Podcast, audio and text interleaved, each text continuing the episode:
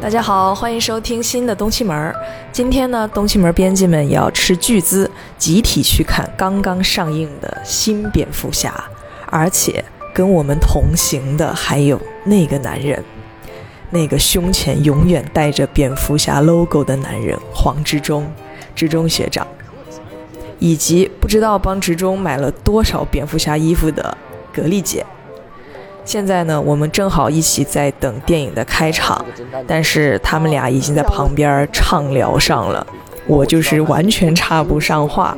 那大家就跟我一起听一听他们都聊了些什么吧。在台湾都看过，是哦，可恶！所以等下要去看蝙蝠侠了。我们家里有一堆蝙蝙蝠侠的漫画，你之前最喜欢哪一部蝙蝠侠电影？啊我们这部搞不好会是你最喜欢的我觉得不会有第二个答案。每一个人最喜欢的蝙蝠侠电影都应该是诺兰的三部曲。是吗？对对对，如果有人喜欢诺兰三部曲之外的，那这个人我等一下你要你要 你要开除我的那个我没有要我没有要我没有要开除任何人我最喜欢的是蝙蝠侠乐高大电影。对啊，可是我这个是 OK OK OK，可是我觉得正常那个那个可以是你喜欢的，可是我认为最了不起的蝙蝠侠电影都是诺兰的，对。吧，啊，反正我们到时候看了就知道。就我还蛮期待的，我还我很想看看这个。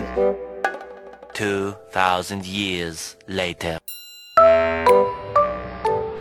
我们看完新蝙蝠侠啦，三个小时非常长，但是呢，观感并不是很煎熬。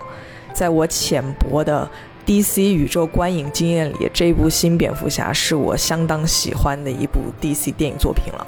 本来呢，一出来就想找志忠和格力畅聊一下对这部电影的观感的，但是他俩又开始了。他俩立刻在旁边开始辩论式的交流，我就又是一个完全插不上话呀。看完了。最大的感想是，一定要上完厕所再看这部片。对，三个小时真的是非常的长。可是我其实看的时候，我并没有感觉到有三个小时这么久。我觉得呢，这部片在前三分之二，嗯。应该都可以说是我最喜欢的蝙蝠侠电影了。真的哦。对，但最后三分之一就就是一般，《论语》一般，我觉得啦。不过我是这样，我不觉得是，我觉得不是一般，是这部片子有动作戏是我觉得最无所谓的部分。对，不是不是不好看，不是不好看，是。因为以前的看蝙蝠侠都会想看动作戏，这部片其实动作戏是没有必要的，而且这部片大概是我有史以来看蝙蝠侠打打斗打的最辛苦的一次。我好多次都在想，你们别再打了，真的很累，他穿的好重哦，你不要再打了。其实我觉得，就是我之前有老跟我之前有跟你讲过，嗯我觉得我自认为我有个能力，就是电影的大概开头的三到五秒，我就可以判断这个片子好或不好。我觉得这部 Again 就证实了，我觉得它确实是一个好片子。嗯。我特别喜欢的一个小细节是，他蝙蝠侠出现的第一幕，其实从他的镜头从他靴子那边开始造型，嗯。而那一双靴子已经说明了一切的事情，说明这个世界价值观。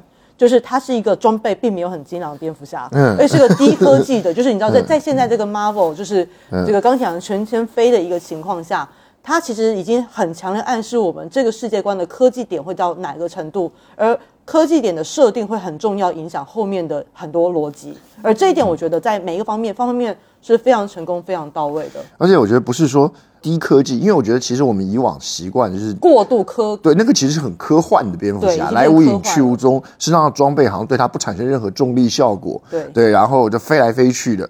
那我们都很习惯那样的蝙蝠侠，啊，这个是非常真实版。其实之前那个诺兰在拍蝙蝠侠三部曲的时候，人家很多时候看到第一部的时候就已经觉得呃就不太习惯，因为他觉得不太能够分那个诺兰的科技感还蛮强，可是他是说不太能够分辨这到底是个蝙蝠侠电影还是是一个黑帮电影，你懂吗？就是他他其实更像是一个一个剧情片，而不像是一个超级英雄片。其实很多人就在讲说，它其实本身作为一个剧情片就已经非常棒了，诺兰的版本，然后只是加上蝙蝠侠元素，那这个就更更进一步。那这其实它就是一个非常真实的影片，里头它其实不要穿蝙蝠侠那一套，你换成另外一个人，意思也一样。它很强调很强烈的那种真实感。所以我觉得在看的时候，我觉得特别好，因为它并不是一个给小孩子看的魔幻的那种片子，我觉得很多人喜欢超级英雄，是因为喜欢超级英雄那些狂拽酷炫的部分，那些反现实、超越现实的部分。可是我一开始，我这个人之所以喜欢蝙蝠侠，而不是喜欢像超人、像蜘蛛人那样角色的原因，就是因为我喜欢他真实的部分。这部片里头表现的就特别好。其实你想想看，在诺兰的里面，他的蝙蝠侠虽然也有真实的部分，可是毕竟还是一个挺潇洒的人，花花公子，然后跟他的那个阿弗瑞，然后开开玩笑，互相斗嘴，然后高科技也是很轻松的，因为有那个摩根费里班一天到晚演上帝的人帮他做，帮他做各式各样了不起的装备，所以其实他算是一个天之骄子型的蝙蝠侠。今天这个特苦大仇深，其实我里面有一个。一个暗示我很喜欢，嗯，就是就像你刚刚讲的，你说你喜欢看英雄真实的部分，可是其实我会今我会想问，对你而言，什么叫做英雄真实的部分？而这个议题在这边其实有讨论到，包含中间这一次的反派有跟他说，哦，所有人都在讨论你的面具，可他们不了解，对你我而言，面具才是真实的我们。嗯嗯嗯。可是这一部片刚好，我觉得，因为对比那个诺兰的蝙蝠侠，呃，诺兰的布鲁斯韦恩他是服务于这个。蝙蝠侠这个身份，嗯，而我是谁？我布鲁斯是一个伪造的东西，蝙蝠侠是真实的我。没错，没错。但是这一部里面，我觉得蛮明显的，就是蝙蝠侠是我的一个位，一个一个方法，一个一个手段。但是真实的我是为了取得布鲁斯韦恩本人的一个心理的平衡，或者是追求他自己想要追求的东西。这就是他们说超人跟蝙蝠侠最大的差别。他说，一般的超级英雄都是你有一个真实的身份，然后你戴上面具成为超级英雄。啊，你平常活的是你的真实身份。超人是最大的不一样，是因为他平常活的时候是一个伪造的身份，在他拿掉面具之后，他才终于恢复真我。因为他不戴面具的超人才是真正的超人，戴上面具的超人才会变成我们的一般人。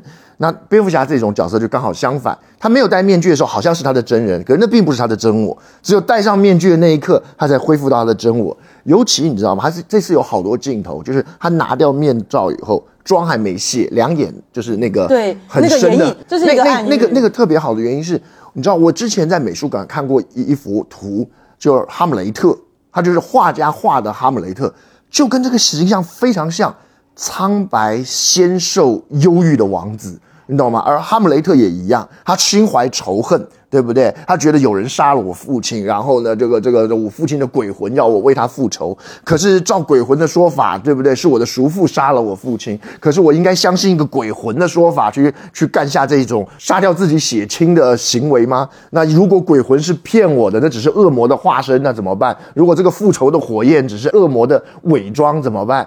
就是他那个 to be or not to be，会有这种纠结的人，真的就是苍白纤瘦。然后眼睛黑眼圈到极点，因为很显然嘛，他爸爸一定晚上跟他托梦，我觉得这个黑眼圈是好不了。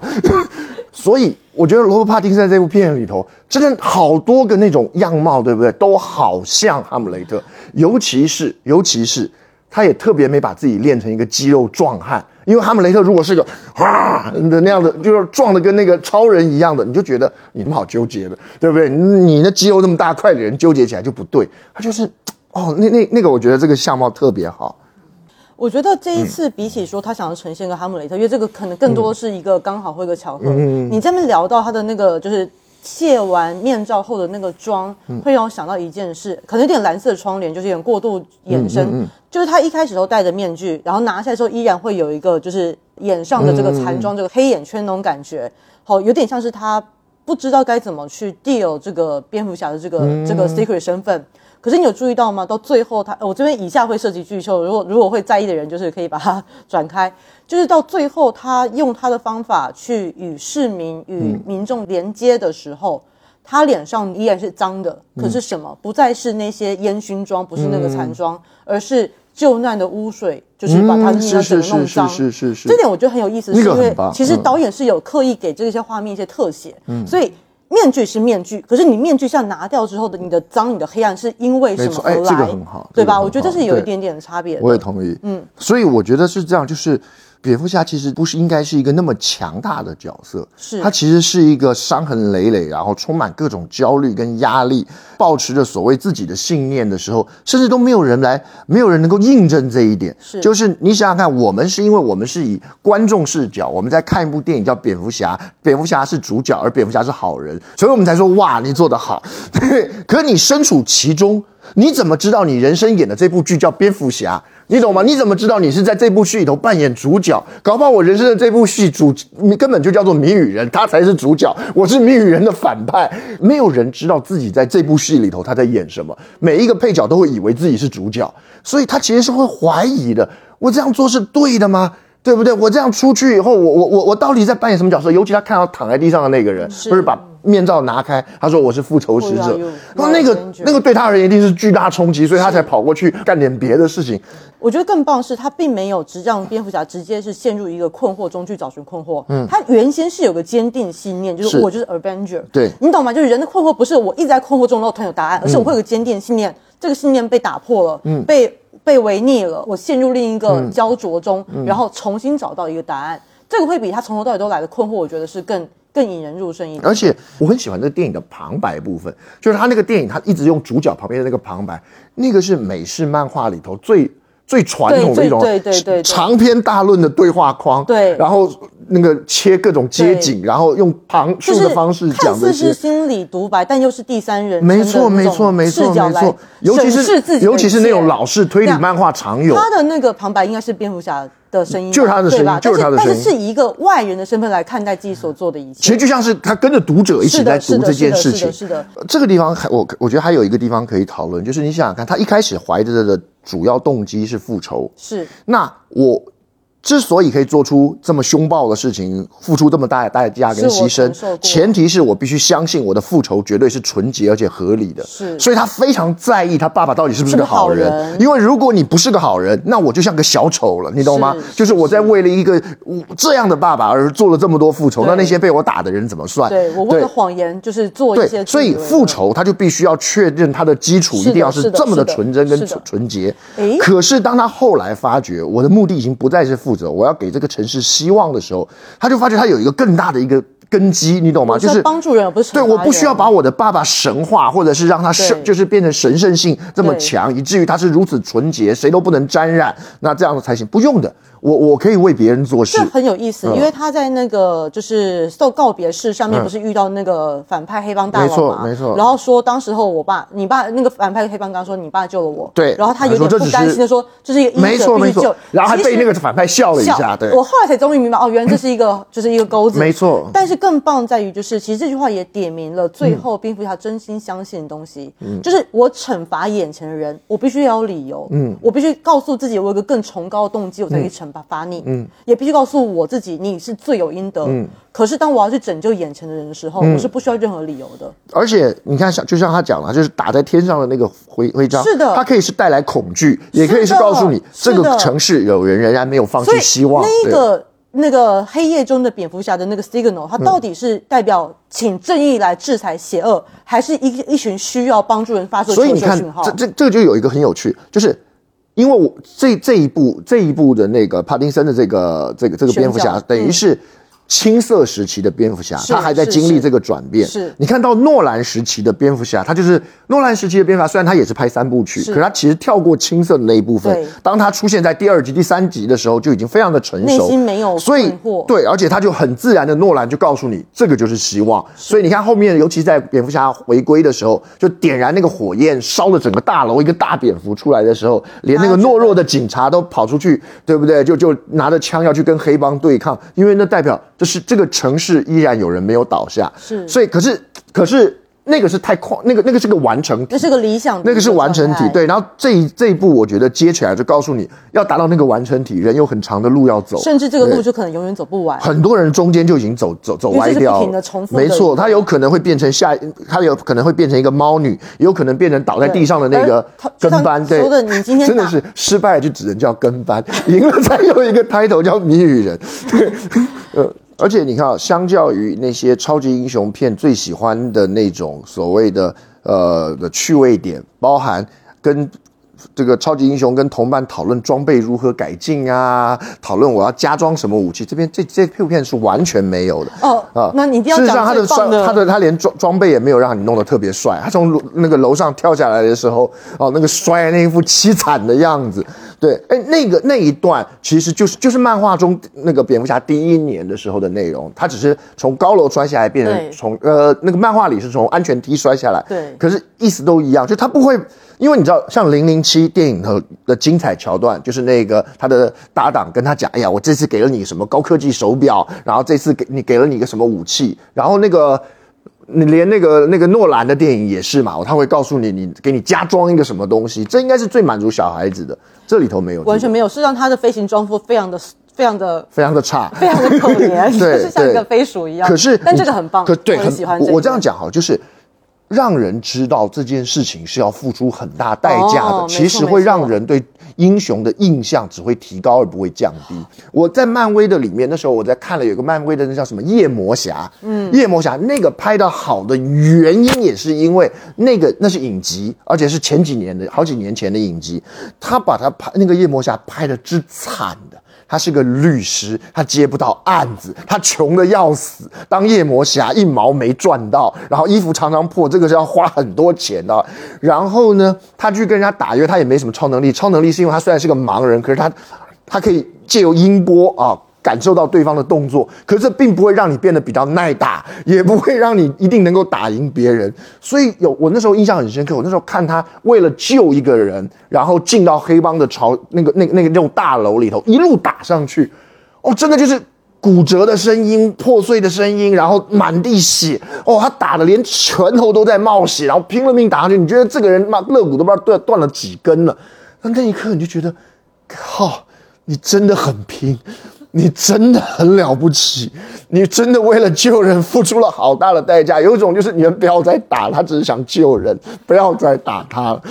就是你觉得再下去，这个英雄会死在这里，对。然后你就是当他把那个人救出来的时候，那个他救出来的人比他还健猛，这就是因为那个人只是被绑在那里嘛，他出来就没事，他上来已经只剩半口气，可他一路打上来，就是每个人都因为他就是练拳击而已，可是这就是这个特色，就是让你觉得哇，你懂吗？就是你不是刀枪不入的人。那这个这次的蝙蝠侠也是，你看他那个就是跟他们打一打就一直中枪，哇，你会觉得。我我跟哇塞其中讨论，这应该是有史以来晕倒最多次的蝙蝠侠，对啊，这个蝙蝠侠好容易晕倒，至少晕倒过 三次。然后你知道吗？他后来掉到水里，不是爬起来吗？那一定也晕倒了。那那格力说他应该也是晕倒了，电了一下，他应该是掉下去晕倒，呃，再起来。对，这有点只有光环。照理说你被电完掉水里你就死定了。对对对，因为你看起来每个动作都不是那么游刃有余，到最后你是差点就要打肾上腺素才能站得起来。对，这个就是。可是这真的就是会让他的，而且不只是对于英雄的讨论，对于他的纠结才有意义。对，这就是那时候人家问的嘛，就是蝙蝠侠跟超人在打的时候是问你会流血吗？可是如果超蝙蝠侠自己都不流血，他质疑超人这句话就没有意义。是的，因为在蝙蝠侠自己的电影，他跟超人一样有什么差别？转北京可以跟超人对，那可是在这个电影头，人家他可以回答，我就会流血，我满身都流血。A few moments later，我们现在刚刚看完电影出来，本来是想要肤浅的交流一下看电影的第一观感，没有想到两位就是一下子聊得一发不可收拾，一路往深处探去。那既然如此，我们就反其道而行之，在我们坐下来之后，聊一聊这部电影里面大家最想吐槽的、最受不了的那些点，怎样？我觉得看完之后，应该大部分女生都会跟我一样，就是很想大喊，嗯、就是猫女可以不要再跟蝙蝠侠谈恋爱了嘛？就这段完全没有必要，因为这一部的猫女本身就已经是一个还蛮蛮生动的角色了。嗯，可是硬插进就是毫无逻辑的恋爱剧情，只会让人家觉得就是搞不懂她的动机。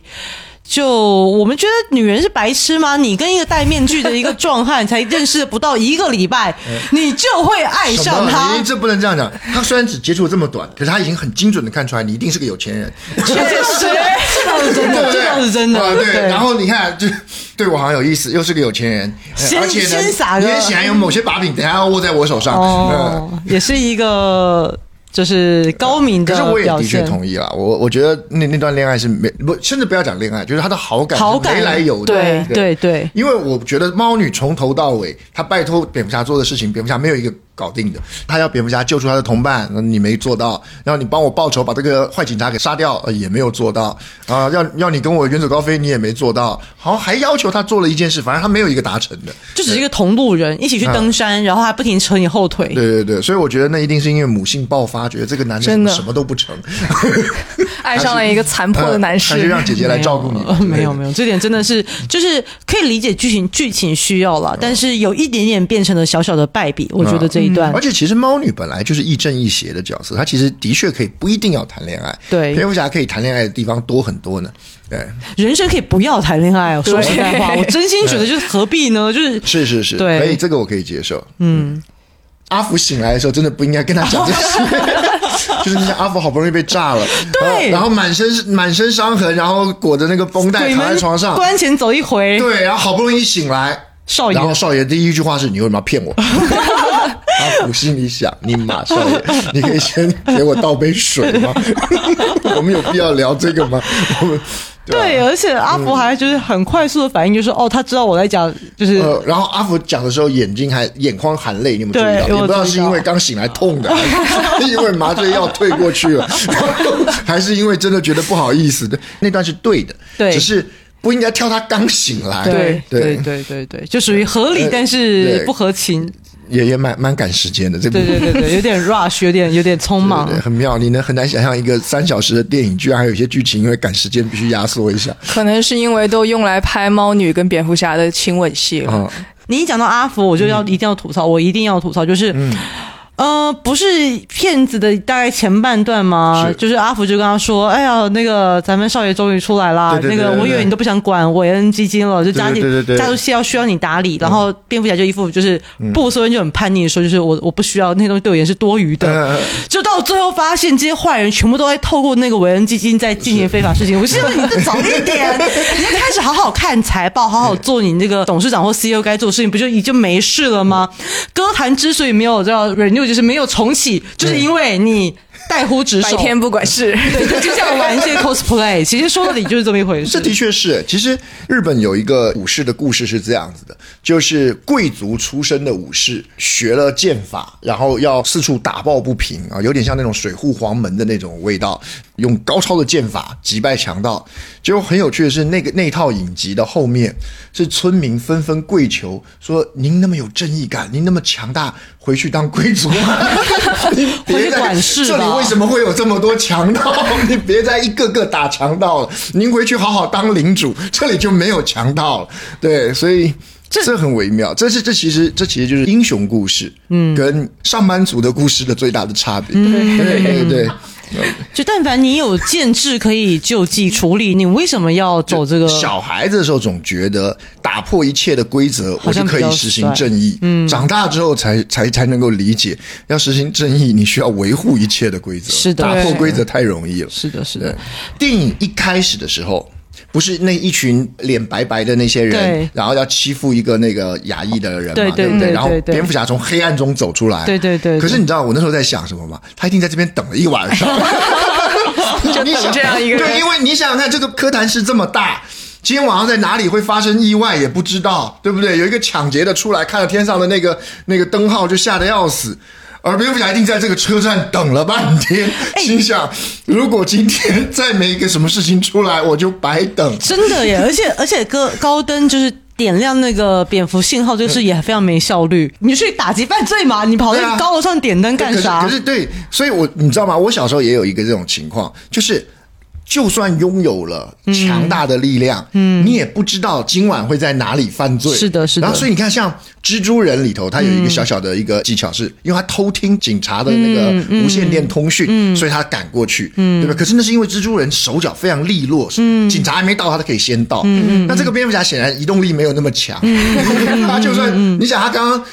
躲在那个地铁的阴暗处，就算听到了哦，其实，在城东今天发生抢案，不知道能不能赶上下一班，不知道，这移动力很弱，所以藤子不二雄就画小叮当的，他有画另外一个漫画也是这样，就是给一个小孩子小男孩一个帽子，然后一个披风，他就可以让他飞来飞去去打哦我看这一个。对，嗯。可是呢有一个最大的情况是，他给他帽子给他披风之后，那小孩子就变超级英雄了吗？没有，因为他找不到自己住家，因为他只是个小学生，会他找不到自己家附近到底还有哪些犯罪在发生，嗯，所以他其实就跟得到了一个小叮当一样，他只有偶尔会飞来飞去，然后很多时候是送作业或者是干一些小事嗯。情，然后顶多同学欺负这样跑出来，可是他阻止不了真正大的罪恶，因为他不知道真正大的罪恶在哪里发生。是的是的其实今天的蝙蝠侠也一样，其实是的。真正大的罪恶都不是在街头发生，是的。其实你拥有了这么强大的力量，你要用你的蝙蝠飞镖，还是用你的什么蝙蝠钩索，你去打倒哪一个？你只能打倒抢杂货店的罪恶，是的，是的。而真正的，比如说这个真正的罪恶都金融的犯罪啦，对啊，然后那个亏空了公款呐、挪用了救济金啊，对啊不对？然后或者是陷入这个潜规则或是什么的，对，或者是有人被铁锁了以后，你那个知情不报啊，对不对？像这种。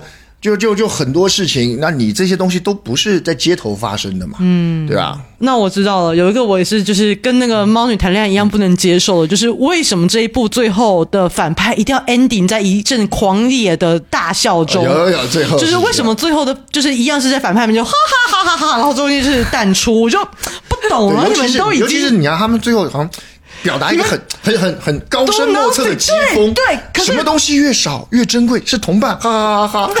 对，如果是我，什么东西越少越珍贵是同伴，没有同伴结。果你也在这，我们的同伴都在这。当你发觉在精神病院发现同伴的时候，你基本上是一阵凄凉伤心都被哦。关起来，你到底笑什么？对，因为理论上对谜语人而言，他觉得自己超聪明，他一点都不觉得自己有病，有病的是这个社会，对不对？我被关到这个精神病院，基本上是一个格格不入的人，结果我在隔壁遇到了一个同伴，你们俩都被关起来，太奇怪了，对吧？所以那一部分就是让我有点小小的失望，因为他前面三分之二都已经这么的，就是用心，这么的精致，就对于反派处理，就是还是只能这样。对，而且最惨的就是他们笑完之后，如果有人接一句：“那今天晚饭吃什么？” 不晓得，昨天送来的是汉堡排，今兄兄弟，天你那边有火吗？也没有，我就觉得哦，干。对啊，而且哦，讲到那个反派啊，就是我也想吐槽，就是当那个谜语人他泄露自己的身份，然后就是控诉说，不像你，你这个伟大的布鲁斯韦恩，可怜的孤儿，但是其实你住在豪宅里面，然后呢俯视天下，你知道真正孤儿院怎么样吗？然后他开始叙述自己的身世有多么的可怜。听完之后就觉得说，嗯，其实好像也还好，毕竟你都考上了会计师，就是你这个孤儿在高谭市是还能够有，就是还蛮好的上升机会。我就心想说，咦，如果是这样的话，对，那一瞬间就让我觉得。呃，你不讲就还好，我可以自己脑补你有很多苦大仇深的动机，但你一讲出来就觉得说，就人真的不要试图往下比，你你永远会找到比你更惨的人，真的不能不能成为你我那时候在想另外一个啦，因为可以这样想，就是你知道谜语人是很聪明的，对不对？他觉得自己特别了不起，特别了不起，所以他一讲完自己很苦。啊，布鲁斯韦恩应该说。啊，所以你看，你爬上来了呀！哥哥，你这么的聪明，你看之前那些孤儿院的人，很多还在原地混呢，对不对？聪明的人其实会觉得自己虽然苦，可是我现在得到了这一切，是我应该的。哦嗯，所以他应该是先认同他的对，所以所以你懂吗？就是就是你还会去想说，我以前是这么苦，代表你还认同那个状态？没有，他在想的是我脱离那个状态。嗯，所以。那当然，这样讲的有一点小小严肃，所以从底层爬上来的时候，很多人特别讨厌底层，他并不会去同情或者说我要为他们出一口气，而是现在轮我了，对，所以很微妙。所以这块处理，我觉得就有一点这这段这段是比较天真的，就是说他觉得你那么苦，所以你一定会同情苦；你那么你受过这么多的折磨，所以你一定会对财富有的人抱持了仇恨。嗯。可是我们在真实世界中，太多人是从苦的地方。爬出来之后，对富有的地方保持着仰慕，叫做你们能不能接纳我？我来跟你证明一下我自己，现在可以对我打开臂膀了吧？我才不要跟那一群啊人，对不对？然后这个这个渣渣，会踩对不对？踩踏自己出生的啊我才不想跟那些菜鸡在一起。对，那相对他挥刀总向更弱者嘛，对不对？那这家伙没想到你爬出来了之后，挥刀向更强者啊，这是其实是其实还蛮其实是蛮浪漫的，可是也蛮天真的。对 OK OK OK，谜语人被抓的时候，镜头带到他那个咖啡，对不对？是的，拉花拉了一个问号，是的你完全可以想象，那绝对不是那家店拉的，对不对？司机换言之，在警察来临之前，女人一直趴在那边干嘛？他并不是思考什么计划，是他妈等下警察要来了，带我来。哎没有，我跟你讲，我都很认真观察，那个拉花的奶泡已经有点就是松了。对啊，我很认真想他对他已经手忙脚乱，那边，万一还没拉出来，等一下警察来了就丢脸了。他不是前不久才刚从那个楼上翻下来吗？他怎么那么快冲进一间咖啡店？因然后为就是他来不及。注定还要把汗擦好，不能喘气，然后给自己泡一杯咖啡。拉花好了之后还假装在旁边。对，而且而且你想想看，万一警察来的太晚，那拉花又散，真的，对或是他如果他刚想上厕所了，去洗手间警察就被被他喝一口，啊对。所以其实很多的小小的帅气的画面，真的是要积极打造很辛苦。的努力，对啊，深刻的算计。我觉得迷人家的花力气在这上面。对啊，因为小丑的笑容至少是自备的嘛，对对对这边我要弄一个，真的哎，然后还有最后那个场景啊，他前面不是铺垫了一个说那个谜语人有一个账号，然后账号大概五百粉丝，全部都是极端分子。然后是不是这五百粉丝最后那场景全部都来了？就是他们的 煽动性如此之强，就是一共就五百个人，然后最后来了一个复仇者联盟。其实这点也很妙，他们好像不晓得现在互联网要找流量是这么难的一件事情。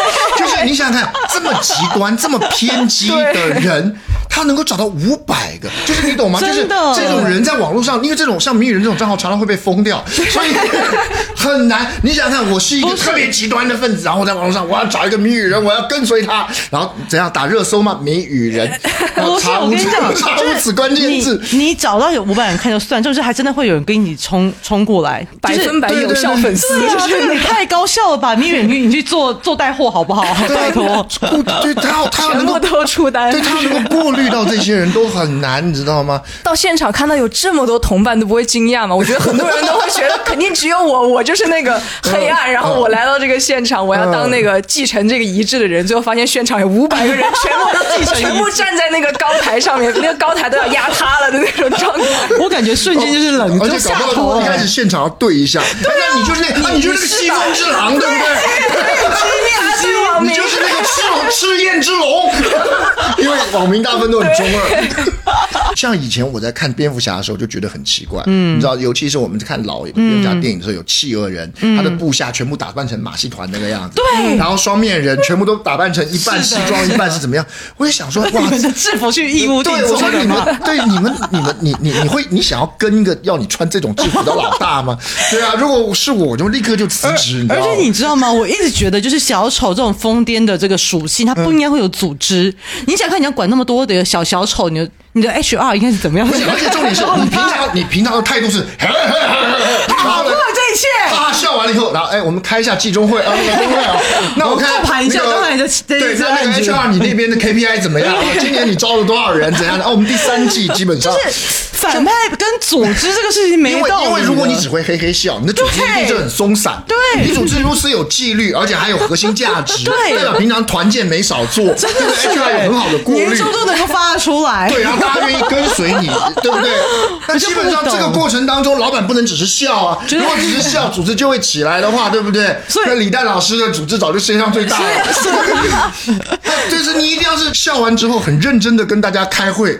所以网上不是有个段子吗？说那些反派就是都有一个强大的信念，有一个具体目标，比如征服世界，以及长保乐观、经常笑，然后都会能够带组织。而相反的那些正义的伙伴啦、英雄啊、勇者啊，都是无所事事。如果没有魔王，他就不知道干嘛。然后呢，没有任何组织才能自己单干。所以怎么看都觉得反派才是这个社会的中间分子、对，啊。所以所以，不过我也喜欢里头有一段，就是因为前面那个蝙蝠侠在跟他们打斗的时候，常常会挨枪嘛，嗯，可是后来有一段是整个走廊都是黑的，对然后他一个一个就是就就就跟他们搏斗，然后不断的有枪火，然后照出声音，那个枪就是光，对那那个场景的光。那一段很漂亮，而且重点是他，我不知道你有没有注意，他前面在挨枪的时候，他的动作是有迟疑，会有迟钝的。嗯，就是虽然你知道自己自己可能有有那个防弹，可是你还是会害怕，可能还是会有迟疑。可是，在那一刻，就是他后面成长，他就真的就是冒着枪直接迎上去干掉。我必须跟你们坦诚，那段时间我憋尿憋得太辛苦了，所以我的内心都 focus 在我的膀胱，我才没有力气。我说哦，眼前很漂亮，很好看，OK OK，可是我真的好想尿尿。各位观众千万不要哦还有就是一段我也觉得很有趣，就是企鹅人，嗯就是他那个被绑在那边吗就是那个大老板法克内，就那个那个法尔科不是被抓出来了吗嗯？企鹅说：“原来你就是那个老鼠，你就是背叛我们的。”然后两个人不是互相呛了一句吗？对企鹅人掏出枪，然后老大中枪，谢人第一句话不是我打的。啊，那你那么怕开枪，你掏枪干什么呢？所以你本来的意思是打算拿出来，嘿嘿 然后就收回去吗？对不对？你狗就出来叫对你一叫，你开枪本来就是要打对方嘛，那结果欸开了枪，对方被打，第一句不是我开的，对不对？那你们想做啥？那你们来干嘛？他在为什么嘿事？嘿我的枪还在哦，然后再放回去。这企鹅人搞什么嘛？真的是，但企鹅人我还蛮喜欢他的，我觉得这次选角其实都还蛮成功的。而且我觉得他企鹅人第一个就是他用脸上的疤是。代替他那个因为那个企鹅人他长得其实有一点这个善良小市民的一个气质，可是他尖尖的鼻子跟那个很深的那种旧疤，而且不是新的疤，那疤不是血淋淋的疤，就是一个痘疤太深的那种 凹陷的那种感觉，其实还。讲了蛮多的细节在里面，我觉得这一次除了那个企鹅人我很喜欢，是然后再就是其实我还蛮喜欢那个罗伯帕丁森的嗯嗯的演技很好诠释。那我们就聊回主题，就聊聊蝙蝠侠。好就大家觉得这新蝙蝠侠对蝙蝠侠的形象塑造的怎么样？还有包括这个新演员，我我先讲好，因为我我其实没有看那么多蝙蝠侠电影，嗯那我先稍微讲一下，就是罗伯·帕丁森，大家都知道他一开始是在那个《暮光之城呃不，一开始哈利波特，哈利波特的 那个，后来是暮光之城，然后也因为暮光之城得到了许多。奇妙的评论，对就是既是少女们的梦中情人，也变成大家一个有点是嘲笑跟调侃的对象。嗯，那后来我是啥时候呢？哦，信条，信条那时候算是给他演技一个突破。那但是我当时信条没有特别看出来他的一个形象的颠覆，嗯，对，但是是确实是挺好看。那这一次我很满意，这次我是真的很喜欢，是因为他。因为选角很成功，嗯，所以我会觉得罗伯·帕丁森本人的形象，包含那个杜叶刚刚有讲，他是一个比较古典的一个长相，嗯长相。跟这个整个片的调性就很合。对。那记得当时候跟你聊的时候，我讲一句说，我觉得他形象不是跟蝙蝠侠合，他是跟布鲁斯·韦恩合，对。他是一个非常好的一个富豪孤儿，所以这是我对于他的诠释，我很满意。子中你呢？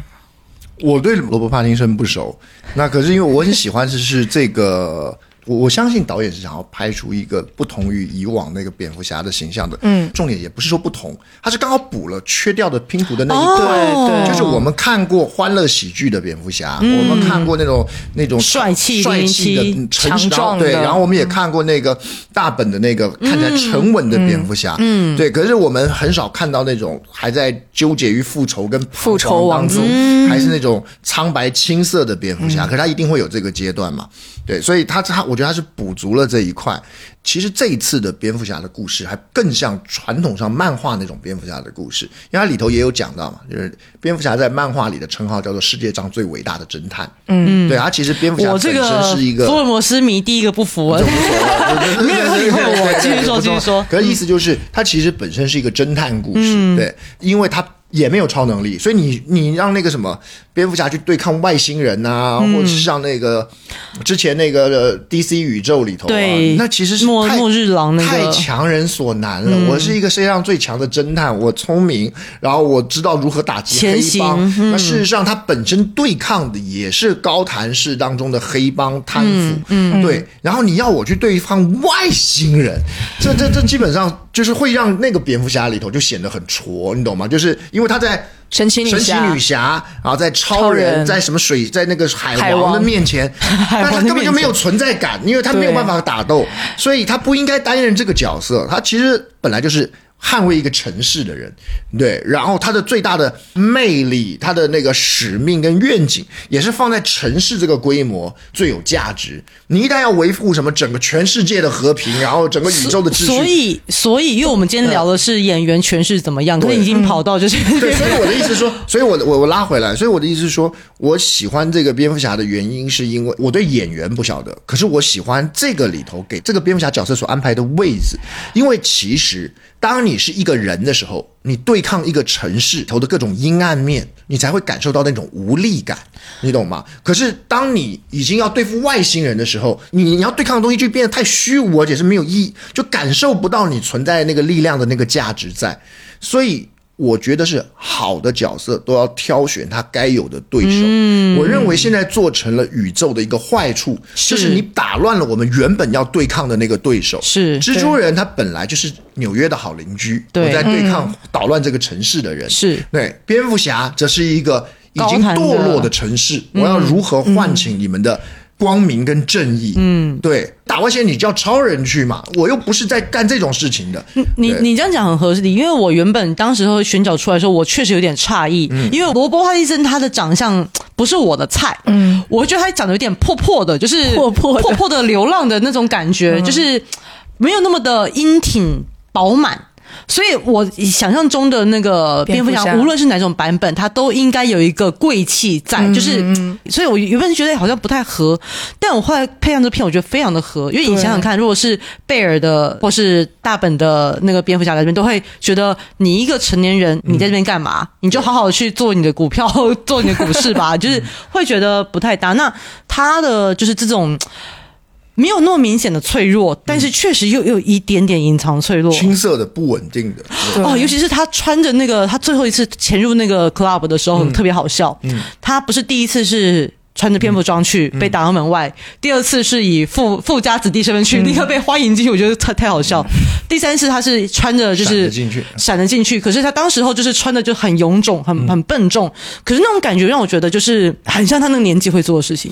而且他这一次的蝙蝠侠动作特别刻意，让他不要那么神出鬼对，而且没有没有很帅，就是有一点点就是对对。对，而且还详细的拍了他失败的几次，是的降落的失败，还有包括被人家打到啊各种各样的失败，然后浑身的伤痕，对。对对。而且我觉得蝙蝠侠如果按照他严格的规定，因为蝙蝠侠是说不杀人嘛，是是，而且他的那个在漫画里。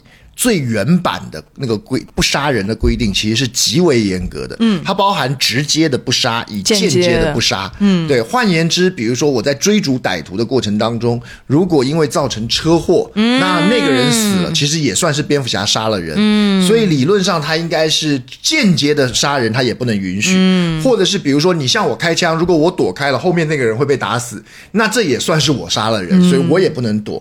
蝙蝠侠不杀的规则其实是非常严格，因此。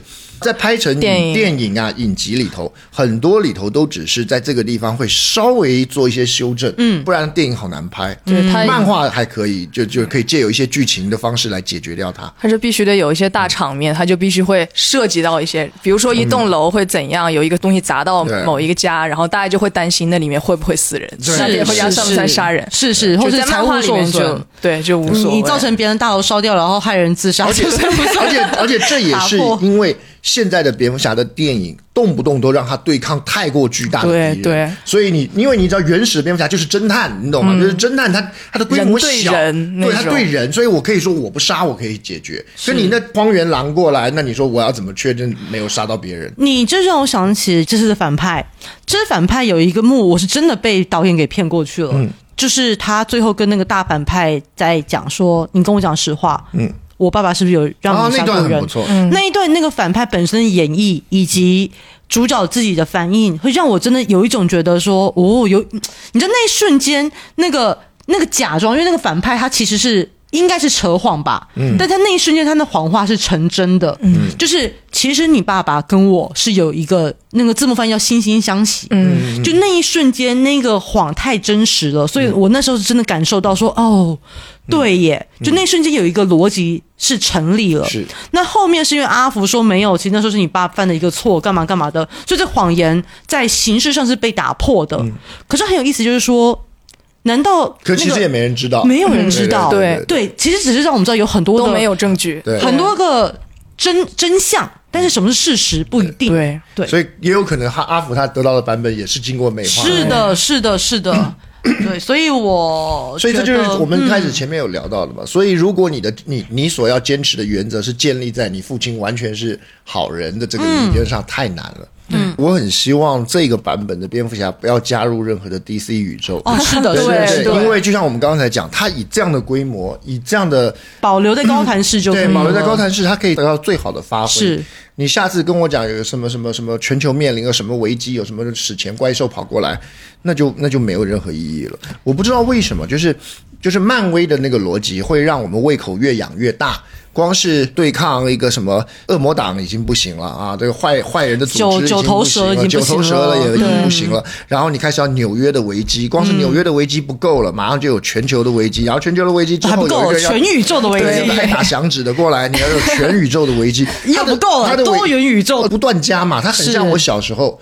看的《七龙珠》啊，是是就是原本天下第一武道会最强的就那个是战力越来越对，夸张。原本最以往龟仙人就已经是最厉害，后来龟仙人变个战力值的通货膨胀，对对对。对，可是可是老实说，不是规模越大，没错越让人惊心动魄。是，老实讲，我们现在作为一个成年人的观影者，我什么没看过？地球爆炸我都看十几次，在在电影上，对不对？你说我小时候，他说飞车冲撞大场面好刺激，什么飞车冲撞、轮船相撞啦、彗星撞地球啦，我什么没看过，对不对？我们今天去的时候还看到一个月球陨落，还有一个芯片要上，我心想说啊，就月球而啊，已哦，就月球而已哦，啊，这么小规模我不是可以跑吗？我当对，时心想，对电跑就好了。就是就是就是我们的为，可是其实。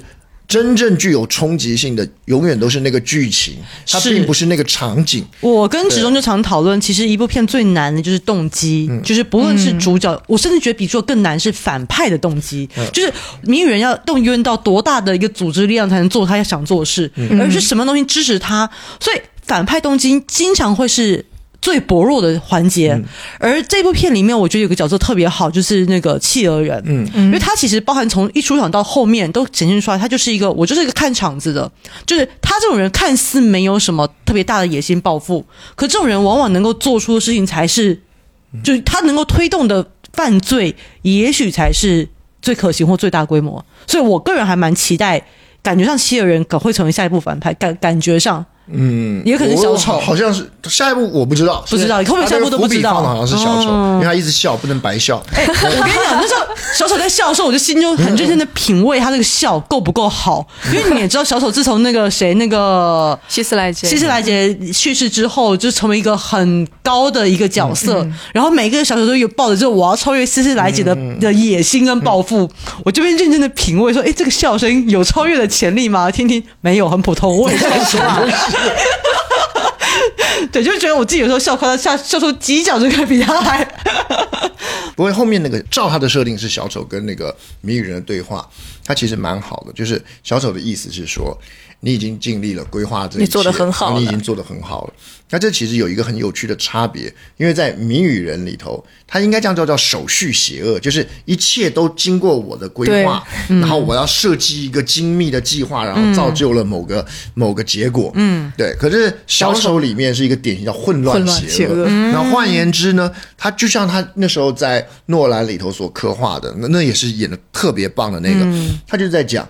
他说：“你难道会跟风暴讲道理吗？那那你那一只狗，它追着汽车的保险杆，追到了，他也不知道要干嘛。对，这世界上的事情就是就是这个样，就是随机的，是混乱的。对，其实我们在看反派的时候，什么时候会让我觉得恐怖？你听得懂吗？那种恐怖感是从哪里来？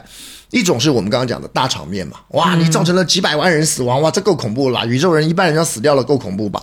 另外一种我看过的叫做诉诸于感官，比如说什么哎那种泰国鬼电影啊，动不动血流成河啊，这个啊那个好恐怖。然后另外一个我觉得恐怖就是，到底那一刻你感受到这个人的心理是这个样子，你懂吗？我很喜欢以前那个。斯蒂芬金他有一部有一部小说，我好像改编成电影，可是我没看电影版。最简单的讲法就是，荒野的一个旅馆里头有一个作家在那边，因为没人打扰，租了个房间在里头写作。那个小说里头无数的场景，就是那个小说家在房间里头埋头在书桌前面写稿，然后叫人家不要吵他，叫人家不要打扰他，外头暴风雨交加，然后他在那边写稿，然后结果这部小说的最后一幕是那个旅馆老板终于偷偷进到他的房间，看他到底写什么的时候，堆积如山的稿纸，每一页都是白的，嗯，就是无数个坐在那边挥正笔记书，他根本没写，嗯，全部都是白的。那一刻你会觉得好恐怖，嗯，对，你想，因为你对照他前面的那些姿态、那些身影，彻底的疯狂。对，彻底疯狂，太恐怖了。那这这个恐怖，我喜欢，我也喜欢。我喜欢那个反派角色呈现的是这种心理状态的恐怖，而这以往来说是蝙蝠侠非常擅长的一种。哦，对，对因为他对遇到的人全部都是神经病。对对对，这一点其实我我当初是这样，我在认识职中之前吧，好像就知道你对于蝙蝠侠三部曲是非常的推崇。因为你给他很高的评价，嗯，我就觉得哇，应该很棒吧，嗯，然后我看，我觉得嗯还好，就我就觉得哎还好，然后想说是不是我哪边没有 get 到？那确实，因为我个人其实不是很喜欢第二集的那种混乱邪的呈现方法，因为我个人会觉得真实的世界是比剧中的那个更加混乱的。嗯，但是今天看完这个最新的蝙蝠侠之后，我反而有勇气也有兴趣重新再看一次诺兰的三部曲。嗯，对，因为我原本看诺兰的时候，可能就当时的对标有点不太对，或是期待设定的怪怪的，就是当时感受不到乐趣。嗯，但今天看完之后，我反而会觉得，哎，那我想要去欣赏一下另一个版本的。其实我这一次的那个谜语人，它里头的跟那个蝙蝠侠的对手戏那段其实还挺棒的。你是说在就是他他他被关在在那边呃那个哦。阿卡姆那边啊，那段对话那这边我们可以彩虹屁一下那个男主角的演技，演技。因为他那段很明显就是眼神一直都是闪躲的。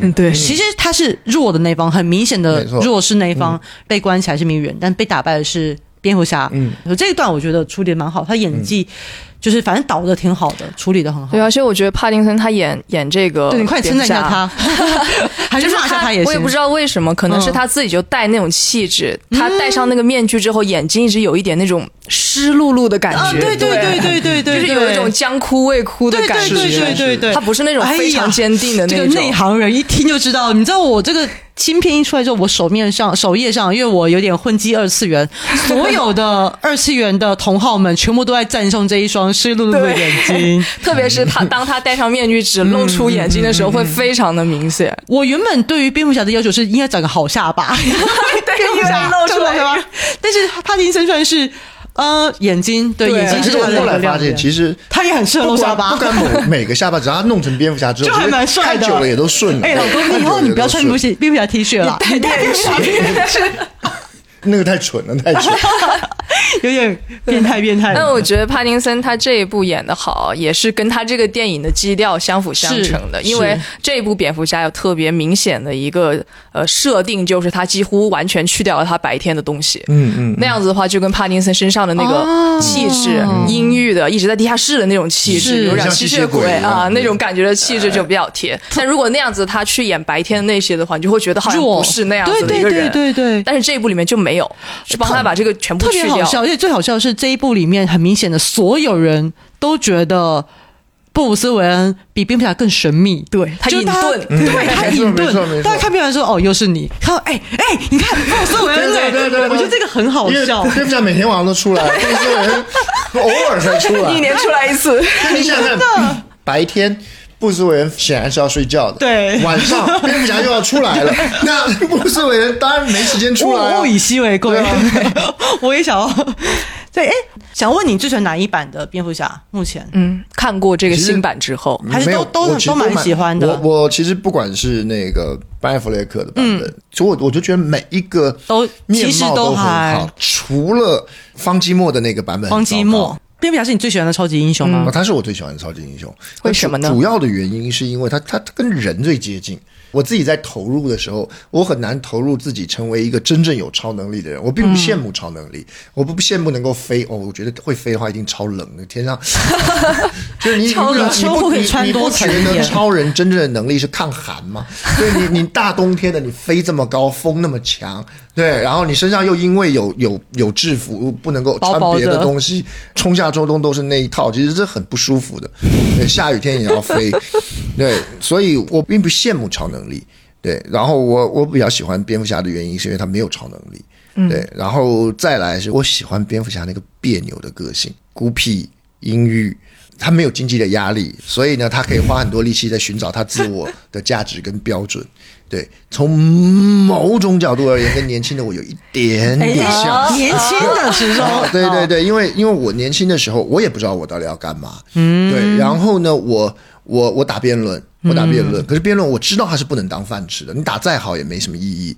然后我运气好，照原本的想法是一直打辩论，我家里也饿不死我，对，所以我没有没有那么明确要找工作的压力，所以我有很长的一段时间都不知道自己在，就是我我我我我只知道我很爱打辩论，而且我很会这件事情，嗯，可是我不知道我要干嘛。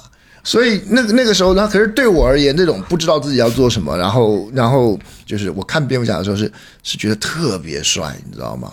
他也在寻找，然后他有借由自己的规则跟使命，嗯，他靠的是人的能力啊，他其实你大家都说什么，他靠的是有钱，嗯，那个是一个 DC 宇宙的一个梗，嗯，对，可是其实并不是的。我很喜欢这个风格，我觉得这真的很帅。我看了很多种版本的蝙蝠侠，然后看了漫画或怎么样。我我特别喜欢的是每一版蝙蝠侠当中的某些片段，比如说我看那个班艾弗雷克的那个蝙蝠侠的时候，我最有感触的是他对抗超人的时候，他第一次跟超人交手，他输了啊，第二次要跟超人交手的时候，他那个电影上有一个片段，就是他不断的在练那个举重、练健身，然后把自己练得更壮。那为什么要练得更壮？因为要对抗超人，他得穿一个比较厚一点的铠甲，就是重装蝙蝠侠，所以他必须要更壮一点，才能够穿着这么重的铠甲而不会影响行动。可是你仔细想想看，超人多强啊！你有穿铠甲跟没穿铠甲，你穿薄铠甲跟穿厚铠甲，对超人而言有什么差别？可是即便只多了一点点的胜算，我都要努力想让自己增加一点点获胜的可能性。所以你刚刚看看到他在那边拉轮胎，让自己变得更壮，只为了穿得更厚一点点，哪怕对抗超人的时候胜算可以从百分之零点零一变成百分之零点零二，你就觉得你懂吗？这才是人类在做的事情。嗯，这才当然后来他拿了课时，那就是另外一回事。可这也是人类要做的事情。你知道那时候就是我是跟植中一起去看那个《超人大战蝙蝠侠》，嗯，因为我觉得从头到尾这两巨头他们之所以打起来，原因就是因为沟通不良。对，不不不，不过是可以这样讲，就是如果我们那时候看的是电影版，对，所以他对于他们俩为什么要打起来交代的不够明完整。可其实，在原本扎导的那个原始版本里面，他有足够的铺陈，他们俩真的是一个完全价值观不一样的人。嗯，你想对于。蝙蝠侠而言，他是完全相信人类的命运要掌握在人类手中，不能掌握在你这个半神的手中。嗯，对你很了不起，对不对？可是我我不能让你来决定我们地球和平不和平。那如果你要来掌控这一切，我就要打倒你，让你知道我比你更强。那当然放在这么大规模里头，蝙蝠侠这种想法就显得很蠢，对不对？可是如果是放在高谭市里头，你就觉得完全合理。就是在高谭市里头，蝙蝠侠是不相信天上掉下一个神的。对，就是我要跟这一切做周旋、做搏斗。如果要获胜，一定是来自于全高谭市民的心中被点燃了希望，是高谭市民能够让这个城市回归正常，而不是某一个人或者是某一股力量能够让它恢复更强。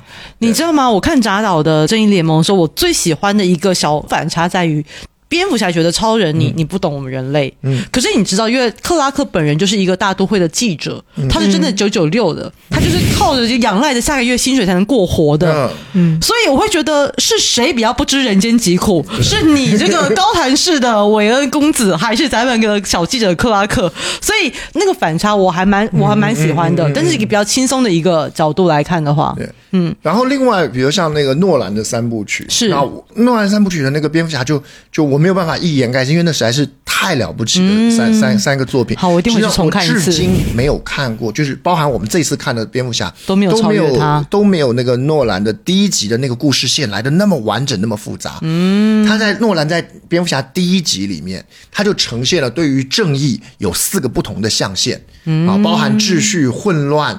是个人还是群体？然后有四个不同的象限。他在第一集里头用稻草人、用法尔克，然后用蝙蝠侠跟那个忍者大师各代表一个象限。而在这个电影当中，他用三段不同的剧情，每一段都击毁了其中一个象限。他告诉你，那个黑道大亨所谓的那种道理规则是不对的。稻草人这种的也是不对的，最后击败了忍者大师，然后证明了蝙蝠侠这个才会是唯一可以持续下来的正义标准。你看一部电影里头，它每一条叙述的线那么的清晰，而且有那么强烈的辩证感，那真的是我看的时候觉得太了不起了。第一次看的时候还感受不到那个路线，第二次看、第三次看的时候就很棒。然后到了第三集的时候，诺兰导导演的是。一个老的蝙蝠侠，已经快要退休的蝙蝠侠，一个浑身伤痕累累。那换言之，我再去强调他能有多厉害，他有多少的武术训练，对抗坏人已经没有意义了。在最后，他就是告诉你，我蝙蝠侠，我可以点燃高谭市的人心，我可以如何如何，用这样的方式。那里头有一段我很喜欢，就是猫女跟他的对话，啊，那也是我看过最正的猫女啊，对，安海瑟薇演的。然后呢，他那时候就是核弹要爆炸了，嗯，安海瑟薇跟他说，通知完大家以后，我们就可以一起走了。然后他跟蝙蝠侠讲了一句话，他说：“你已经为这个城市做的够多了，你已经不欠他们任何事了。”蝙蝠侠回答一句，他说：“No，not yet。”他说：“你已经给出了你的一切。”他说：“并不是一切，还没有。”哦，那一段时候特别感人，你知道吗？这里头也有一个很有趣的地方，就是。很多的蝙蝠侠的电影，他强调的是就什么，就嫉恶如仇，打击坏人。没有，其实蝙蝠侠他最大的是来自于对城市的爱，他对那个城市的热爱，因为他一直都是哥谭市的守护者。那个正义联盟什么是延伸出来？他他是一个城市的守护者，他的父母为这个城市付出了一切，而这个城市的堕落背叛了他的父母。他必须要拯救这个城市，这是他的家族。我们家族世代在这边生长，就是对于我家乡的热爱。我要让这个城市重新燃起希望。那这种对城市、对土地的热爱，这个部分很少有电影特别去强调这个。这其实是一个家乡片的好素材，就是爱我家乡，你知道吗？就是 最后变成人地关系，对，真的是，真的是，真的是，所以。以上这些是你就是在每次场合都选择穿蝙蝠侠 T 恤的理由吗？当然，你也有最简单的原因，是因为这样我就不用换什么太大的、太多的衣服。可是我我很喜欢，这是一个自我一致的过程。就是我讲我讲一个讲一句真事儿，嗯，讲一句真事儿。前几年疫情还没开始的时候，那时候在苏州南站，我在排队拿票，然后我前面有一个男的在跟那个卖票的人大吵，啊，他的意思就是明明有票。为什么不给我？然后呢，那个人就是说，就查了就没有票啊，就卖完了就没有票，然后就不不依不饶，就在那边吵，然后后面人都不能动弹，然后他就一直在骂。嗯，其实这件事情不关我的事。然后我老实说，以我自己而言，我也会担心会不会就是不要受人注意啊，因为你如果是公众人物，你给自己惹不必要的麻烦干嘛？可是那一刻不晓得为什么，就是我就觉得。此刻正身身上穿着这件衣服，然后我那时候就就很就比较大声，我就打断他说：“我说这位先生，你也想一想，如果他真的有票，他不卖给你干什么？他为什么要刻意不卖给你呢？”然后就说：“可是我刚刚查了有票，你刚才查的是有票，可他现在就是没有票了呀，对不对？他有什么理由骗你呢？”然后呢，我说：“人你不要为难人家，人家就是在工作，大家都是在工作，没有人要害你。”对，然后我我讲的挺大声。然后他他看到有人开始讲话之后，我旁边也有人开始就加入，就说：“哎呀，不要耽误大家，不要。”可是一定要有第一个人说这句话，然后就他有点感觉到众怒难犯，然后可能旁边也有人开始劝，就把他给给拉走，然后我们就继续买票。然后重点是轮到我的时候，我就跟那个收票的那位先生跟他说：“不要放在心上，对我而言，第二个动作比第一个动作重要了。”然后我就回来的时候，我就觉得啊，穿这件衣服真的是太帅 了。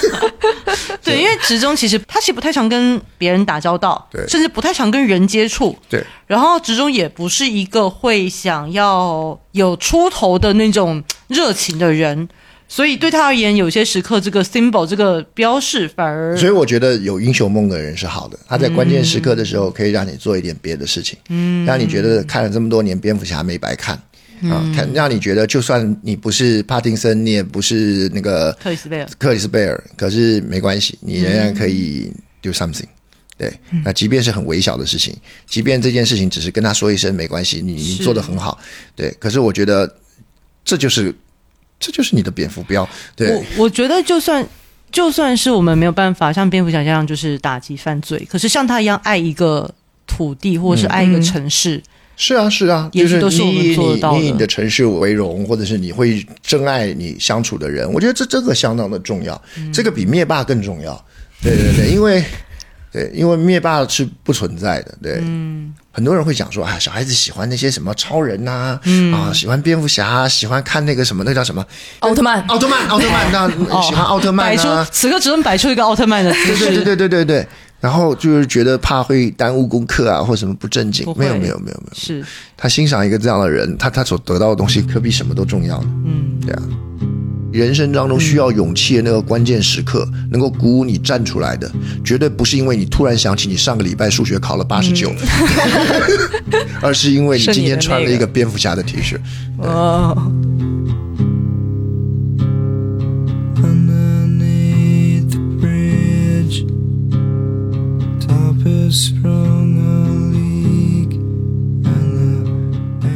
那咱们这一期播客到这里就差不多了啊！就听到这里的，应该没有几个是没有看过的人吧？如果没有看过，那太惨了，你已经被剧透完了。